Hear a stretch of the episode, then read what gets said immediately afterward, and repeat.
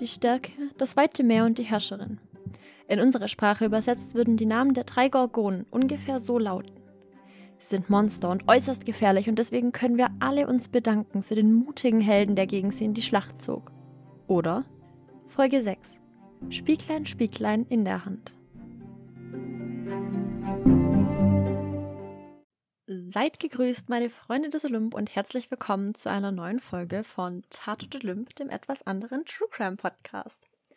Ich freue mich sehr, euch heute wieder hier begrüßen zu dürfen. Vorneweg, ihr habt schon gemerkt, die letzte Woche kam keine Folge.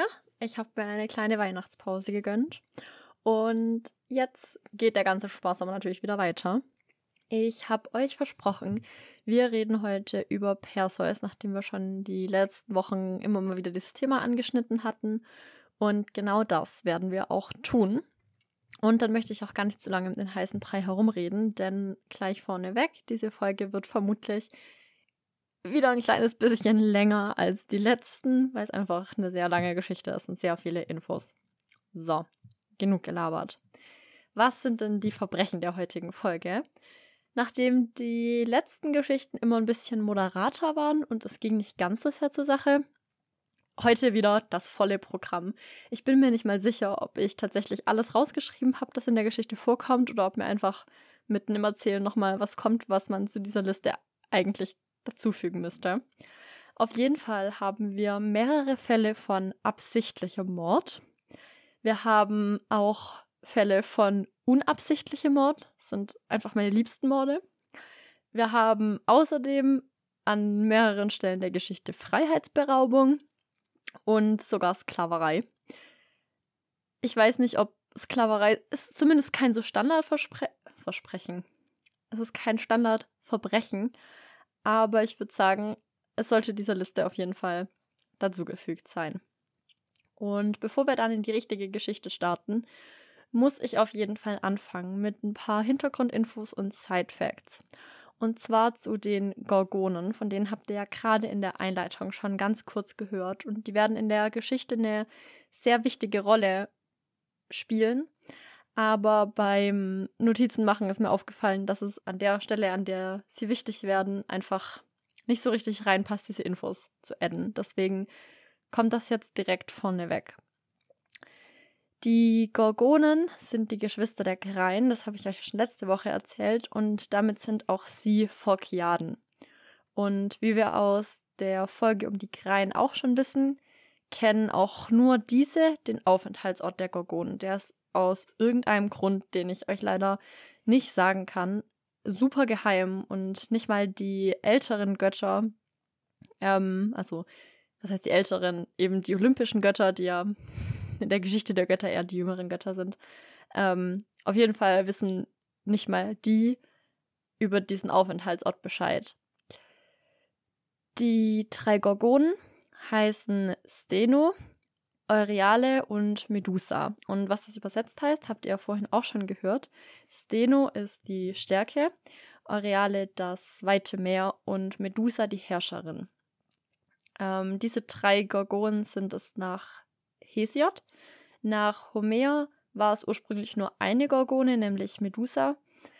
Deswegen kann es auch sein, dass in den Stücken der Geschichte, die ich mir äh, zusammengebastelt habe, manchmal vielleicht kleine Unstimmigkeiten vorkommen. Wobei ich denke, ich habe das überall recht stimmig zusammengebastelt, was eine ziemliche Aufgabe war, was Perseus angeht. Äh, zum oder zu den Gorgonen im Allgemeinen. Die wurden eher als Monster angesehen obwohl sie ja auch mehr oder weniger Göttinnen waren, ähm, weil sie eben so ein doch etwas gruseliges Aussehen hatten. Also sie waren alle geflügelte Wesen, sie konnten auch fliegen und anstatt Haaren hatten sie auf dem Kopf Schlangen. Das muss super gruselig sein. Ich frage mich auch, wie sich Haar- und Körperpflege bei denen dann gestaltet, weil ich meine, wenn ich jetzt meine Haare wasche, gehe ich unter die Dusche, klatsch Shampoo in meine Haare, und fertig. Aber wenn es zwischen diesen Schlangen eklig wird irgendwann, weiß ich nicht, ob, ob, ob Shampoo so das Mittel, Mittel der Wahl ist. Ich meine, vielleicht sind die Schlangen da ja auch wählerisch. Keine Ahnung. Ähm, genau, auf jeden Fall, was das Besondere noch an den Gorgonen ist, sie können mit ihren Blicken alle lebenden Wesen zu Stein erstarren lassen. Das heißt, wenn ein Mann oder eine Frau oder sonst irgendjemand ihnen in die Augen schaut, dann erstarrt dieser jemand sofort zu Stein. Das, finde ich, erinnert mich ziemlich an Harry Potter. Ich weiß, ich bringe Harry Potter-Bezüge relativ häufig. Und es tut mir auch leid für all diejenigen unter euch, die das nicht interessiert oder die Harry Potter nicht kennen. Aber mich persönlich erinnert das auf jeden Fall sehr an den Basilisken aus Harry Potter. Also der Basilisk, für diejenigen, die es nicht wissen, ist in Harry Potter im zweiten Teil ähm, sehr präsent. Eine riesige Schlange, die durch die Rohre, durch die Wasserrohre des Schlosses kriecht und die Schüler versteinert. Und man muss dazu wissen, eigentlich tötet der Blick des Basilisken die, aber die Schüler sehen das alle nur durch Spiegelungen und erstarren deswegen nur zu Stein. Aber die Parallele ist, finde ich, auf jeden Fall da. Und ich denke, das fällt über Harry Potter sowieso auf, dass J.K. Rowling relativ häufig Bezüge zur griechischen Mythologie darstellt. Ähm, ja, jetzt habe ich alle die gespoilert, die das noch lesen wollten. Das tut mir so leid. Es tut mir so leid. Ich packe es in die Beschreibung, dass es Spoiler gibt. Ja, okay. Kommen wir wieder zurück zum eigentlichen Thema, nämlich zu den Gorgonen. Und eben vor allem zu Medusa, denn Medusa ist die besonderste Gorgone, sag ich mal. Sie hat nämlich eine Eigenschaft, die sie von ihren Schwestern abhebt. Oder genauer gesagt haben eigentlich ihre Schwestern eine Eigenschaft, die sie von Medusa abheben. Nämlich ist Medusa sterblich und ihre beiden Schwestern sind unsterblich. Ich kann euch nicht genau sagen, warum das so ist, warum Medusa diese Sterblichkeit nicht bekommen hat. Ich habe wirklich lange gesucht und irgendwie keine Antwort gefunden, die mich zufriedengestellt hat. Es ist auf jeden Fall so. Also ihre Schwestern altern nicht und können auch nicht sterben. Aber Medusa kann das und genau das wird sie eben später so ein bisschen zum Opfer der Geschichte machen, in meinen Augen. Jetzt äh, sind die Gorgonen, wie wir es erfahren haben, ja ziemlich ähm, doch furchteinflößende Wesen. Trotzdem wurden die Gorgonen eigentlich vor allem in der griechischen Antike gar nicht so sehr gehasst und verabscheut. Also damals wurde sogar Kindern relativ häufig der Name Gorgo gegeben, was sich eben von diesen Gorgonen ableitet. Ähm, ein bekanntes Beispiel dafür ist auch Gorgo von Sparta, also die wird ja als Mutter angesehen von vielen spartanischen Königen. Ja, also das war einfach generell ein relativ üblicher Name damals. Also gar nicht, gar nicht so verabscheut, diese Gorgonen. So viel dazu. Und dann fangen wir an mit dem Helden, um den es in dieser Geschichte gehen soll. Und zwar wollen wir ganz, ganz vorne anfangen bisschen so, wie wir das schon bei Herakles gemacht haben, nämlich mit der Geburtsgeschichte. Die ist, was Perseus angeht, auf jeden Fall sehr spannend, gerade in Bezug auf Zeus. Ja, auch über den werden wir gleich wieder ein kleines bisschen was hören. So, alles beginnt aber nicht mit Zeus, sondern mit dem König Akrisios. Akrisios wurde nur eine einzige Tochter geboren und die hieß Danae. Damals war es für einen König eher unschön, wenn man keinen Sohn hatte, sondern nur eine Tochter, weil Söhne eben Geld und Ehre gebracht haben. Sie konnten in den Krieg ziehen, sie konnten Ruhm für das eigene Reich erlangen, sie konnten vielleicht neue Reiche erobern und sie haben eben vor allem auch Geld eingebracht, wenn sie geheiratet haben, durch die Mitgift ihrer Ehefrauen. Im Umkehrschluss machten Tochter, Töchter eher Ärger und haben eben Geld gekostet, weil wenn die verheiratet werden sollten oder geheiratet haben, konnte man die zwar auch an eine reiche Familie oder ein anderes Königreich praktisch verheiraten und so seinen Einfluss schon stärken, aber vor allem haben sie eben Geld gekostet in der Mitgift. Und deswegen war König Akrisios ein kleines bisschen verzweifelt und er ist nach Delphi gereist zum Orakel von Delphi, um es um Rat zu fragen. Und das Orakel antwortete, dass Akrisios keinen Sohn bekommen würde, er würde nur diese eine Tochter haben. Aber der Sohn der eigenen Tochter, der würde Akrisios niederstrecken und töten. Ich frage mich an der Stelle auf jeden Fall, liebe Delphi, warum musstest du das sagen? Ich meine, die Frage war eindeutig, wo bleibt mein Sohn? Dann hätte die Antwort auch gereicht. Ihr werdet keinen Sohn erhalten, es wird bei der einen Tochter bleiben. Punkt. Also ich habe das Gefühl, das Orakel ist auf jeden Fall auch so ein kleines bisschen, ähm, wie soll ich das sagen? Süchtig nach Drama. Denn tatsächlich fangen die meisten Traben doch irgendwie immer mit einer Prophezeiung an und die kommen eben relativ häufig von Orakeln. Also ich finde, Delphi hat es ja auf jeden Fall herausprovoziert, denn wie König Akrisios auf diese Prophezeiung reagiert, das hätte man sich ja denken können. Akrisios reagiert nämlich komplett panisch. Er baut seiner Tochter ein unterirdisches Gemach, das einem Gefängnis gleicht, und dort schließt er sie ein, zusammen mit einer Amme. Und diese Amme ist dafür da, seiner Tochter eben das nötige Essen und Trinken zu holen oder was sie eben von der Erde braucht, denn sie soll nie wieder das Tageslicht erblicken. Denn wenn sie natürlich unter der Erde lebt, dann kann sie auch keine Kinder gebären. So denkt Akrisios. Er lässt das Gefängnis sogar von blutrünstigen Hunden bewachen und fühlt sich sicher, dass jetzt wirklich keiner seine Tochter schwängern kann. An dieser Stelle kommt jetzt allerdings Fuckboy und Daddy Zeus ins Spiel. Zeus fährt komplett auf Dane ab, weil sie eben wunderhübsch ist. Ähm, nach Erzählungen soll sie vollkommen gewesen sein. Und deshalb lässt er sich etwas ganz Besonderes einfallen. Er verwandelt sich jetzt in goldenen Regen, der auf die Erde fällt. Als dieser goldene Regen kann er sich durchs Erdreich sickern lassen und in Danes Gefängnis. Er regnet also unter der Erde auf sie herab. Der Regen tropft auf ihren Schoß. Und an der Stelle streiten sich jetzt die Erzählungen, ob Zeus sich noch in menschliche Gestalt verwandelt hat und Dane danach geschwängert oder ob er sie direkt so als Regen befruchtet hat. Ich finde auf jeden Fall beides ziemlich weird. Und ich glaube, wäre ich Dane gewesen, hätte ich das auch ziemlich uncool gefunden, wenn ich plötzlich einfach schwanger von Regen bin. Aber ich hatte euch ja versprochen, dass ich euch noch einige weirde Verwandlungen von Zeus vorstelle, als, als Künstler der Verwandlungen. Dementsprechend, ich glaube, das ist so das absolute Highlight, das ich kenne. Also, wie gesagt, zumindest das, was ich kenne.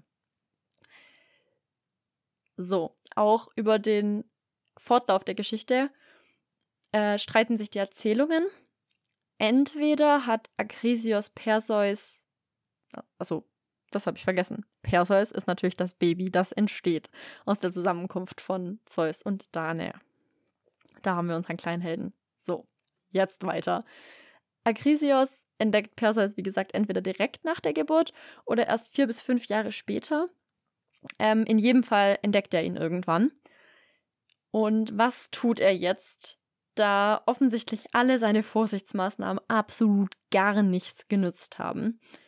Naja, was tut man denn mit einem Neugeborenen und seiner eigenen Tochter? Richtig, man setzt sie zu zweit in eine Kiste und schickt diese Kiste auf Nimmerwiedersehen aufs Meer hinaus. Genau so hätte ich das auch gemacht.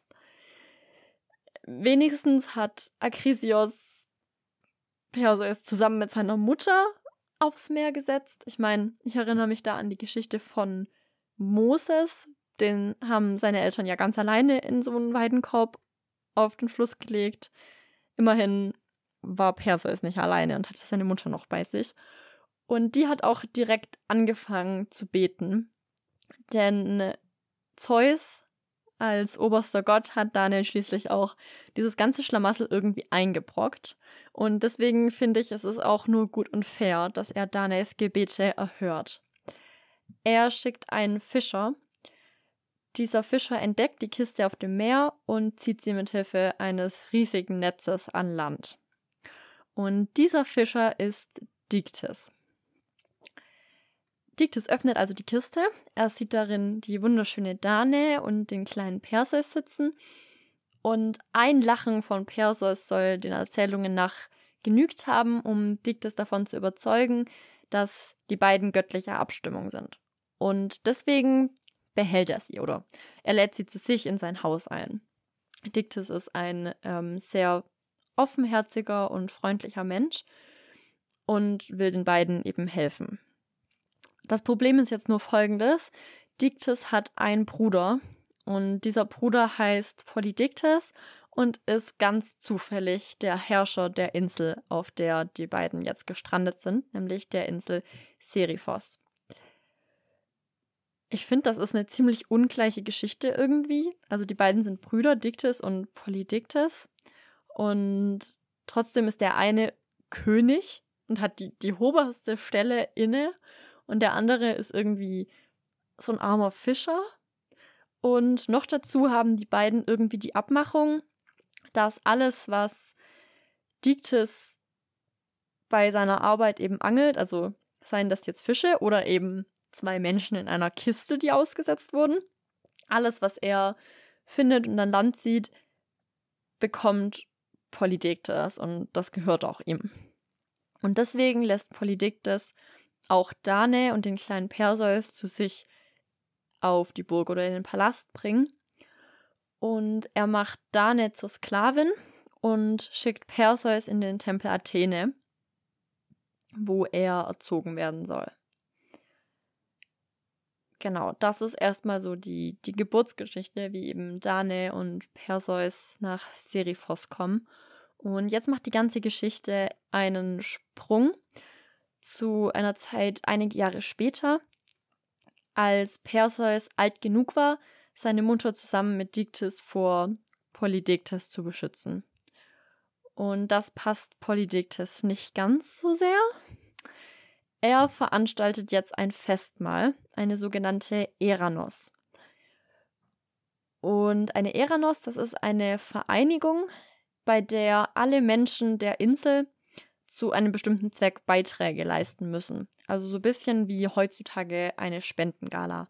Man lädt einfach eine Gruppe an Menschen ein, also in dem Fall die Inselbewohner, und verpflichtet sie mehr oder weniger dazu, eben etwas zu spenden. In dem Fall sollte diese Eranos dienen dem Zweck, dass Polydiktes Hochzeitsgeschenke sammeln wollte für eine Frau, die er scheinbar vorhatte zu umwerben.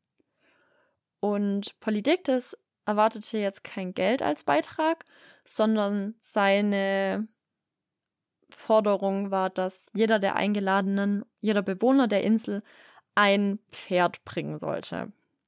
Jetzt stelle ich mir die Frage, wie viele Leute auf dieser Insel wohnen, also wie viele Pferde der am Ende zusammenbekommen haben muss. Bestimmt Tausende. Unglaublich. Unglaublich, auf was für Ideen die da einfach kommen manchmal. Auf jeden Fall ging es an der Stelle jetzt natürlich Perseus an den Kragen, denn der war natürlich jetzt in armen Verhältnissen groß geworden. Seine Mutter war Sklavin und Diktis, der ihn wie ein Vater großgezogen hatte, war Fischer und eben auch sehr arm. Und deswegen hatte Perseus natürlich kein Pferd, das er Polydektes jetzt irgendwie bringen könnte.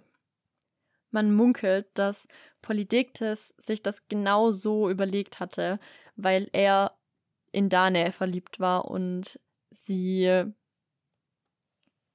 sein machen wollte. Aber Diktes und Perseus haben sie ja beschützt und deswegen war das so ein bisschen sein Plan, Perseus loszuwerden. Jetzt passiert nämlich Folgendes. Perseus kann das Pferd nicht liefern. Er steht mit leeren Händen vor Polydektes. Und jetzt gibt es genau zwei Versionen, was passiert sein könnte. Version 1 ist, er bietet von sich aus an, den Kopf der Gorgone Medusa zu bringen, als der König ihn fragt, was er denn für angemessen halten würde als Geschenk. Die zweite Version ist, dass Polydektes es ihm direkt befiehlt und sagt, er solle ihm als Ausgleich den Kopf der Medusa bringen. Das ist natürlich eine ziemlich schwierige Aufgabe in Anbetracht dessen, dass niemand weiß, wo sich die Gorgone aufhält und in Anbetracht dessen, dass natürlich auch bekannt ist, dass der Blick einer Gorgone jeden versteinern kann, der eben zu nahe kommt. Deswegen hat sich Perseus da doch in eine ziemlich gefährliche Lage gebracht. Und das merkt er auch und bereut seine Entscheidung eigentlich sofort, da es ihm völlig unmöglich erscheint, diese Aufgabe irgendwie zu erfüllen. Zu diesem Zeitpunkt wusste er allerdings auch noch nicht, wie viel göttliche Hilfe er eigentlich erhalten würde und wie viel göttliche Hilfe ihm zuteil werden würde. Das war nämlich ähm, relativ viel. Ich habe nicht ganz rausfinden können, in welcher Reihenfolge das jetzt war. Auf jeden Fall kam ihm erstmal entweder Hermes oder die Najaden zu Hilfe. Ähm, die Najaden, das sind Süßwassernymphen, also Nymphen von Seen, Teichen, Flüssen, Quellen und so weiter. Auf jeden Fall Hermes hätte ihm seine geflügelten Schuhe angeboten. Hermes hat äh, Schuhe, mit denen er als Götterbote in unglaublichen Geschwindigkeiten um die Welt fliegen kann. Die andere Version ist, wie gesagt, dass die Najaden ihm Geschenke beigebracht haben. Darunter auch geflügelte Schuhe, also die hat er auf jeden Fall. Dann die Hadeskappe, mit der Perseus sich unsichtbar machen kann. Und die Kibisis.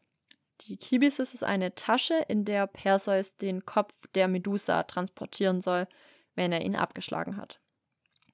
Das waren die einen Geschenke. Die anderen wurden ihm von der Göttin Athene, also der Göttin der Weisheit und der klugen Kriegsführung, dargebracht. Athene ist sowieso so etwas wie die Schutzpatronin des Perseus, da er in einem ihrer Tempel erzogen wurde und eigentlich immer an seiner Seite.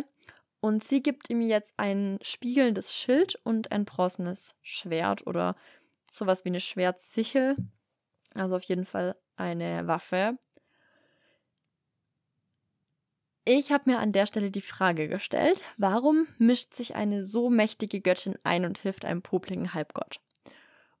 Und das ist tatsächlich mal eine Frage, die ich beantworten kann. Athene war nämlich tatsächlich sauer auf Medusa. Folgendes: Poseidon hatte Medusa nach dem Dichter Ovid einst in einem der Tempel Athenes vergewaltigt. Dabei hatte Athene die beiden erwischt und Medusa verwünscht. Ziemlich fies irgendwie. Also, ich meine, wo bleibt Women Support Women? Also, Medusa ist einfach vergewaltigt worden von einem Gott. Und anstatt dass Athene Poseidon zusammenscheißt, der ihr Onkel ist, und sagt, ey Poseidon, vergewaltigt doch nicht einfach irgendwelche anderen Göttinnen. Stattdessen verwünscht sie Medusa und stellt sich jetzt auf die Seite von Perseus, der den Auftrag hat, Medusa zu töten. Ich meine, die Arme ist vergewaltigt worden. Sie hat sich das bestimmt nicht ausgesucht und bestimmt auch nicht wo. Und es war bestimmt auch keine Beleidigung an Athene in irgendeiner Art und Weise. Und ich habe Athene wirklich gerne. Ich habe sie super lieb. Sie ist meine Lieblingsgöttin. Aber das ist eine Aktion unter aller Sau. Geht gar nicht. Ich muss mich wieder abregen.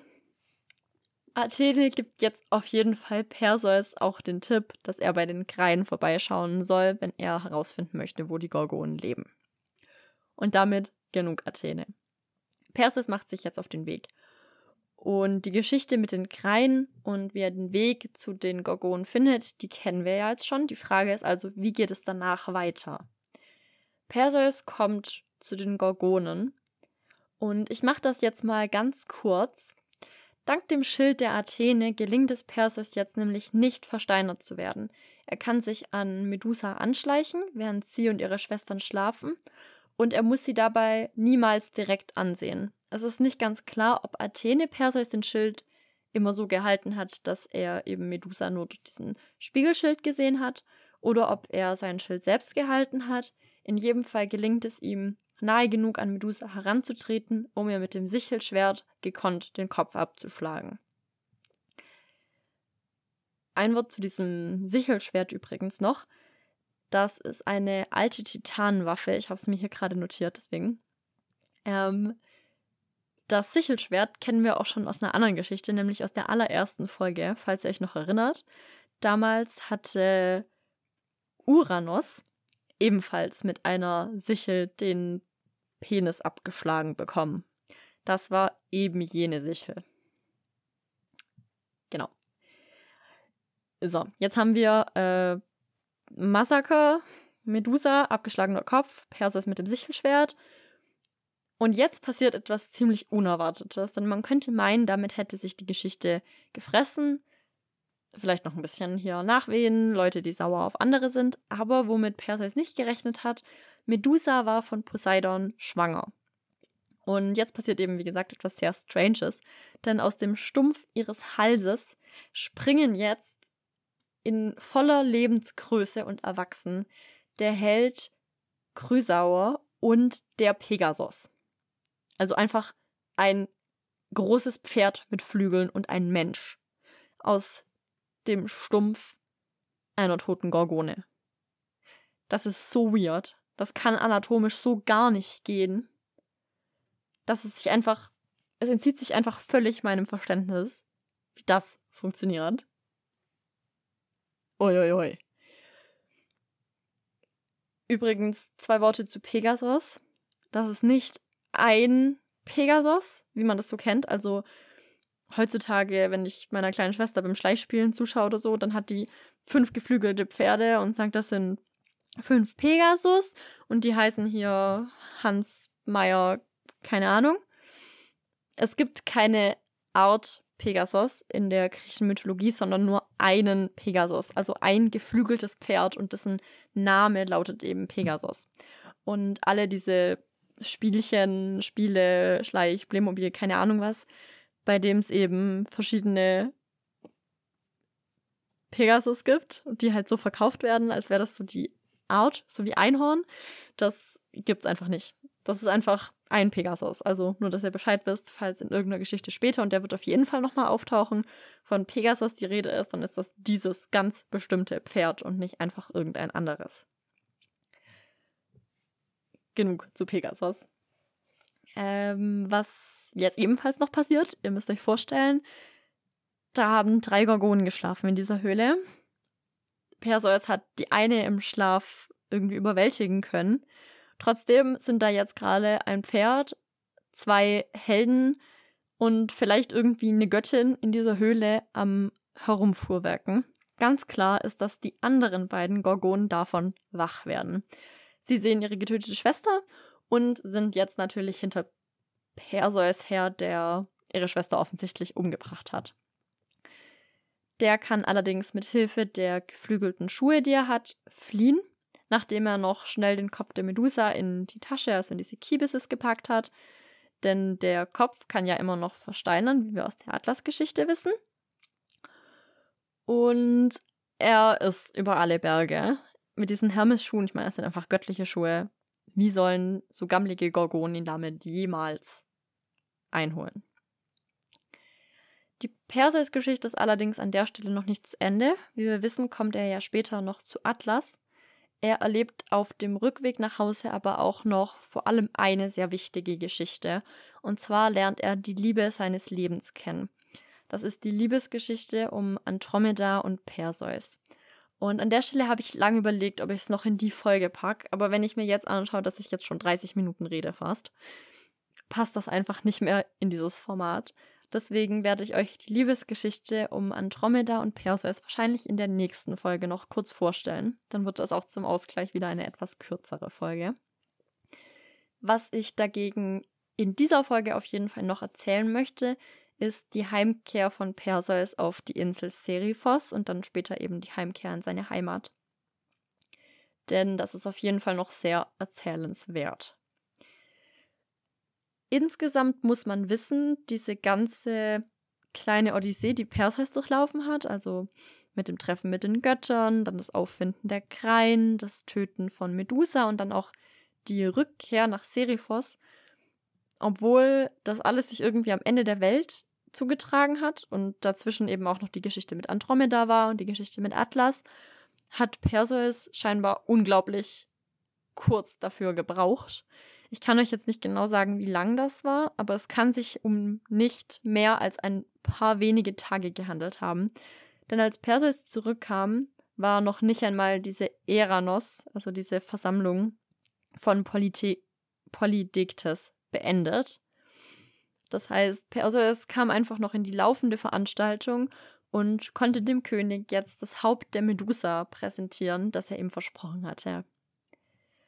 Der König wollte Perseus zuerst einmal nicht glauben, dass er es tatsächlich geschafft hatte, und deswegen rief er alle Bewohner der Insel zusammen, dass Perseus sie alle gemeinsam davon überzeugen könnte, dass er wirklich den echten Kopf der Medusa hatte. Und wahrscheinlich hatte Polydektes nicht im Sinn, wirklich überzeugt zu werden, sondern er wollte vermutlich einfach Perseus bloßstellen. Vor allen. Das hat er im Endeffekt nicht geschafft, denn Perseus zieht jetzt das Haupt der Medusa aus dem Beutel.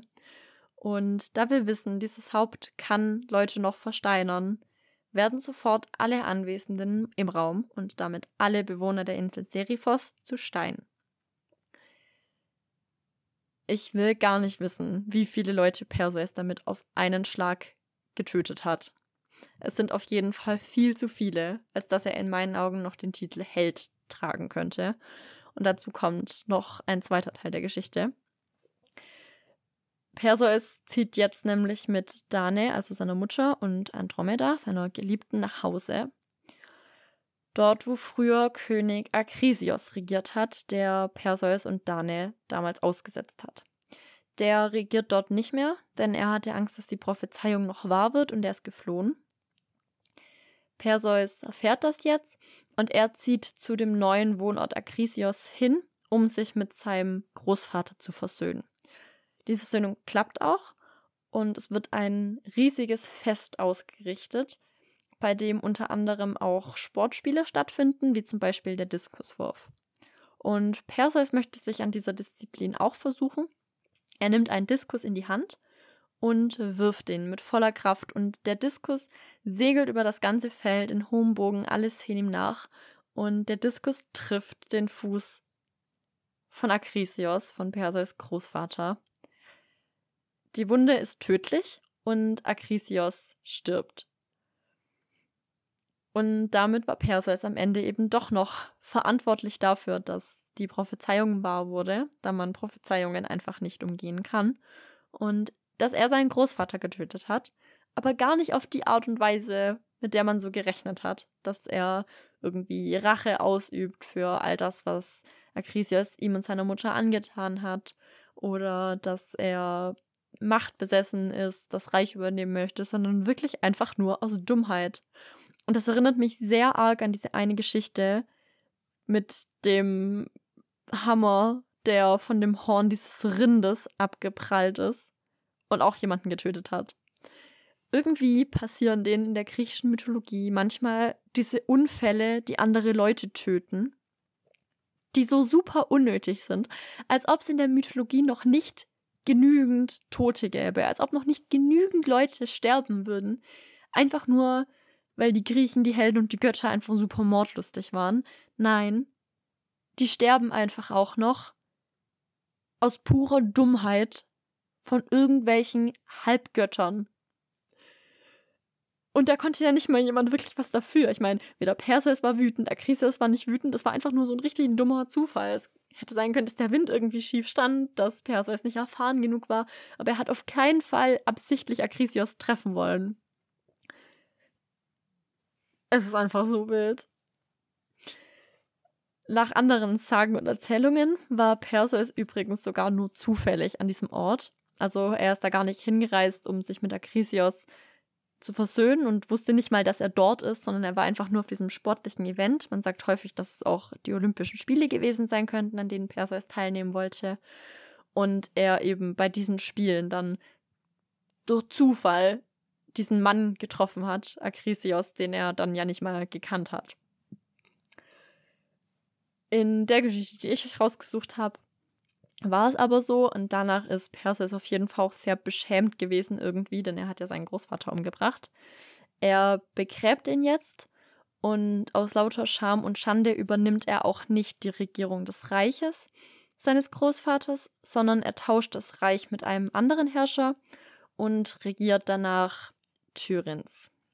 Das ist ein anderes Land und wird vielleicht irgendwann auch noch mal eine Rolle spielen. Die Gegenstände, die Perseus im Laufe der Geschichte gesammelt hat, also die geflügelten Schuhe, die Hadeskappe, das Schild, das Sichelschwert und die, diesen Beutel, die gibt Perseus übrigens sehr artig wieder her. Also an die Najaden, an Hermes und auch an Athene. Und außerdem behält er auch nicht das Haupt der Medusa, mit dem er jetzt mittlerweile doch einige Leute versteinert hat, sondern er gibt auch den Kopf der Medusa in die Hände der Athene. Und bis heute, oder zumindest bis alle Erzählungen, bis in alle Erzählungen, die wir bis heute kennen, ziert das Haupt der Medusa immer noch Athenes Brustpanzer. Genau. Das war es dann auch mit der Perseus-Geschichte. Ähm, ein, ein kleiner Zusatz. Wie so oft in der Mythologie aus den verschiedensten Gründen werden Perseus und seine geliebte Andromeda nach ihrem Tod als Sternbilder in den Himmel erhoben und leben dort eben in den Sternen weiter. Die beiden Sternbilder gibt es auch heute noch, also wenn ihr euch dafür interessiert, könnt ihr das gerne mal googeln oder auf verschiedenen Sternkarten nachschlagen, wie die Sternbilder genau aussehen und wo man sie am Himmel finden kann.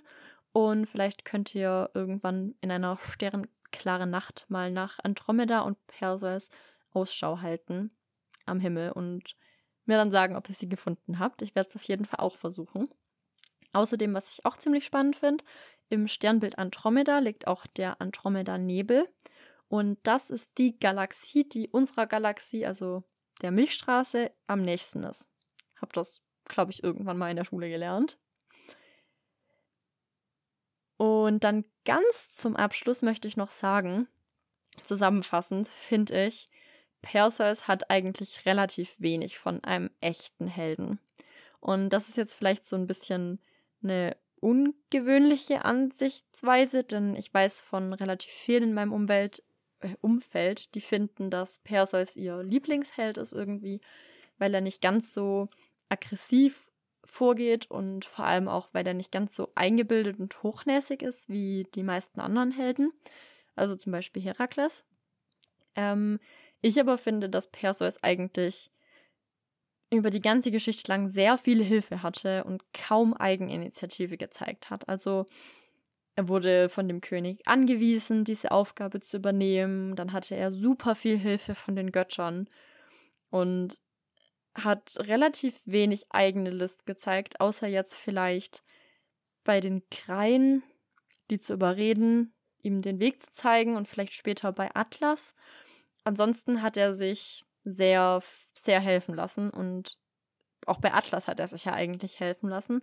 Also er war vielleicht kein, kein super dummer Held, aber er war auf jeden Fall auch nicht so das Typische, was man unter einem Helden kennt, meiner Meinung nach zu dem er natürlich auch sehr viele moralisch etwas verwerfliche Dinge getan hat. Also ob man die ganze Gesellschaft von Serifos zu Steiner star starren lassen muss, weil sie einem nicht direkt glauben. Ich weiß ja nicht. Damit würde ich diese Folge dann gerne abschließen. In der nächsten Folge, wie ich vorhin schon kurz gesagt hatte, mache ich dann wahrscheinlich wirklich den kurzen Zusatz über Perseus, Andromeda und wie die beiden sich gefunden haben, wie Andromeda von Perseus gerettet wurde, damit nach dieser doch jetzt relativ lang gewordenen Folge auch wieder eine relativ kurze kommt. Damit wünsche ich euch noch einen schönen Tag und mögen die Götter euch stets wohlgesonnen sein.